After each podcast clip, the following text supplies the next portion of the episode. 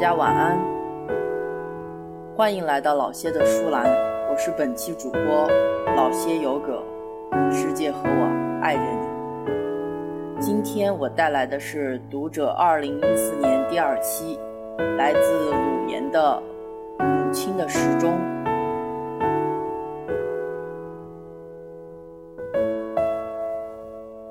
二十几年前。父亲从外面带了一架时钟给母亲，一尺多高，上圆下方，黑紫色的木框，厚玻璃面，白底黑字的计时盘，盘的中央和边缘镶着金漆的圆圈，底下垂着金漆的钟摆，钉着金漆的铃子，铃子后边的木框上贴着彩色的图画，是一架堂皇而且美丽的时钟。那时，这样的时钟在乡里很不容易见到。不但我和姐姐觉得非常稀奇，就连母亲也特别喜欢它。母亲最先把那时钟摆在床头的小橱上，只允许我们远望，不许我们走进去玩弄。我们爱着那钟摆的摇晃和长针的移动，常常望着望着。便忘记了读书和绣花，于是母亲搬了一个座椅，用她的身子挡住我们的视线，说：“这是听的，不是看的呀。等一会儿又要敲了，你们知道自己呆看了多长时间吗？”我们喜欢听时钟敲响的声音，常常问母亲。敲吗？妈，你叫他早点敲吧。但是母亲望了一望我们的书本和花绷，冷淡地回答说：“到了时候，他自己会敲的。”钟摆不但会动，还会嘚嘚地响下去。我们常常低低地念着它响的次数，但母亲一看见我们嘴唇的温动，你们发疯了！他一天到晚想着，你们就一天到晚不做事情吗？我把它停了，或是把它送给人家去，免得害你们。他虽这样说，却并没有把它停了，也没把它送给人家。他自己也常常去看看那钟，天天把它擦得干干净净，走路轻一点儿。不准跳！他几次对我们说：“震动的厉害，它会停止的。”真的，母亲自从有了这架时钟以后，她的举动就更加轻了。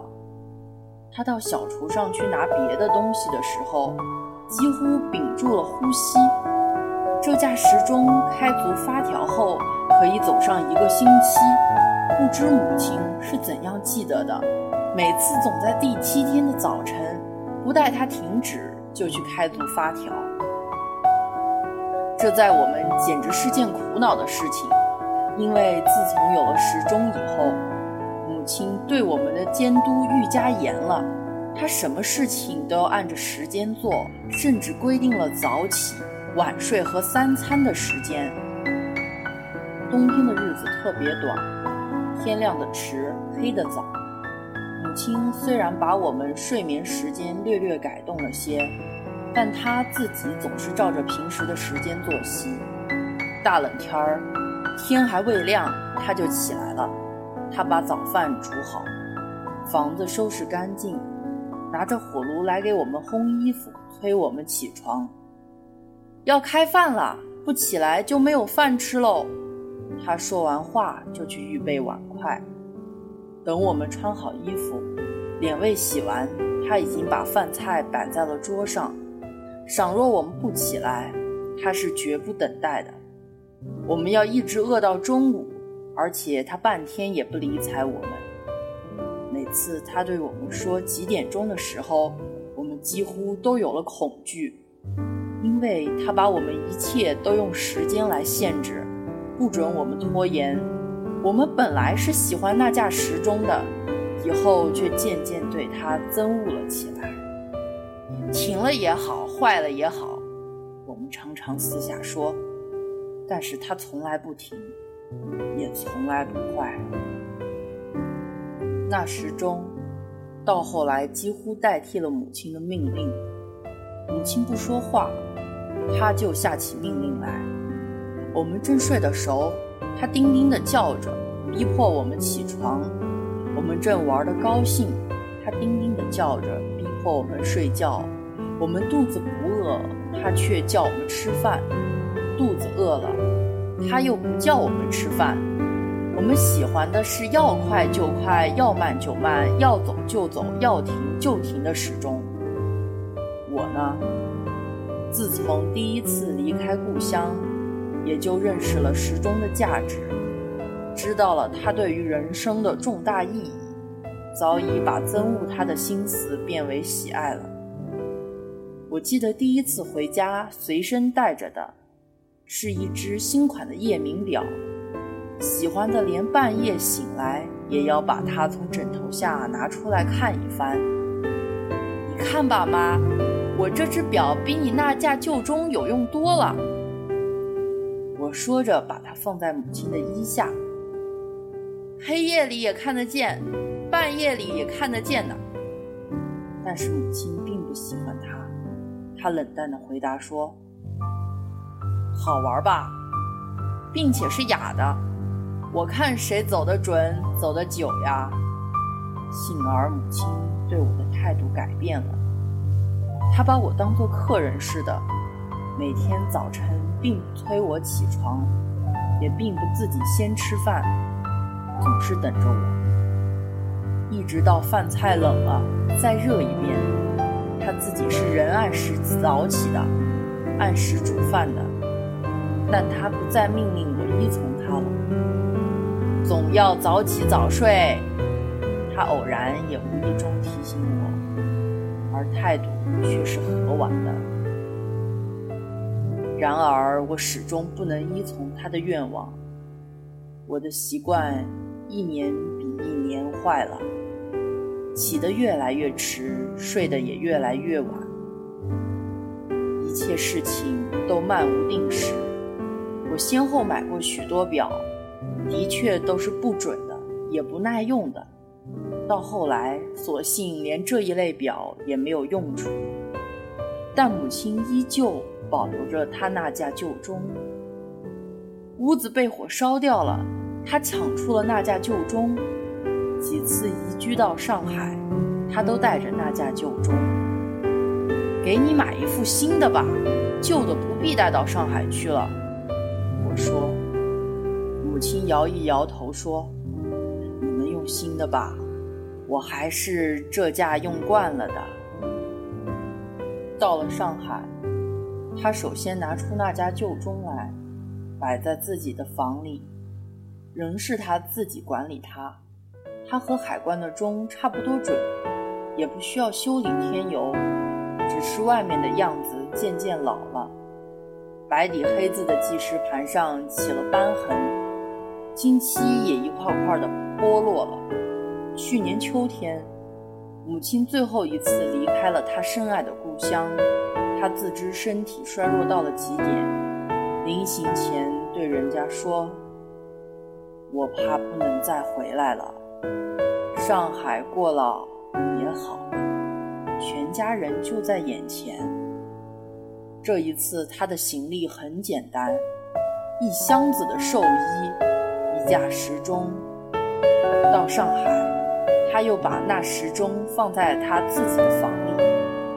果然，从那时起，他起床的时候愈加少了，几乎一天到晚都躺在床上，而且不常醒来。只有天亮和三餐的时间，他会按时醒来。天气渐渐冷下来，母亲的病也渐渐严重起来。不能再按时去开那架时钟，于是管理他的责任便到了我们的手里。要在一定的时候开它，母亲告诉我们，停久了就会坏的。你们且搬它到自己的房里去吧。时时看见它就不会忘记了。但是在母亲去世前的一个月里，我们忽然发现母亲的时钟有了异样，明明才开足两三天，响声也急促有力，却在我们不注意时停止了。我们起初怀疑是没放平稳，随后以为是因孩子们奔跑时震到了它，可是都不能得到证实。不久，姐姐从故乡来了，她听到时钟的变化，便失了色，绝望地摇一摇头说：“妈的病会好的，这是个不吉利的预兆，迷信。”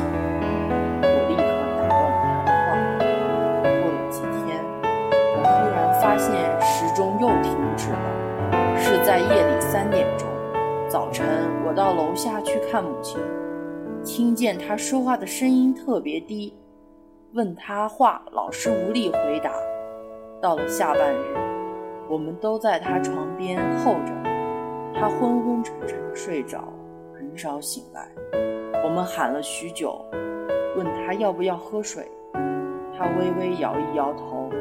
非常低声地说：“不要喊我。”我们知道他醒来后会感到身体的痛苦，也就依从了他的话，让他安睡着。这样一直到深夜，我们看着他低声哼着，想转身却转不过来，便喂了他一点点汤水，问他怎样。比上半夜难过。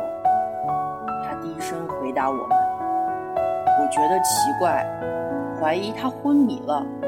我想，现在不就是上半夜吗？他怎么当做了下半夜呢？我连忙走到楼上，却又不禁惊讶起来。原来母亲的时钟已经过了一点钟。母亲是怎样听见楼上的钟声的。楼下的房子很高，楼板又有两层。自从他的时钟搬到楼上后，他曾好几次问过我们钟点。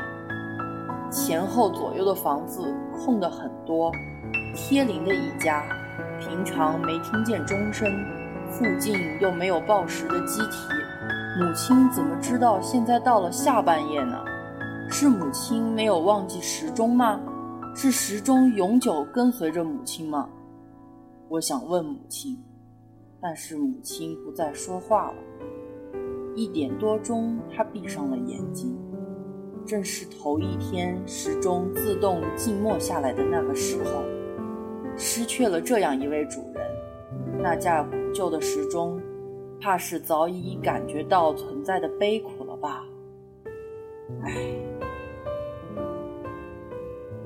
今天的节目就到这里。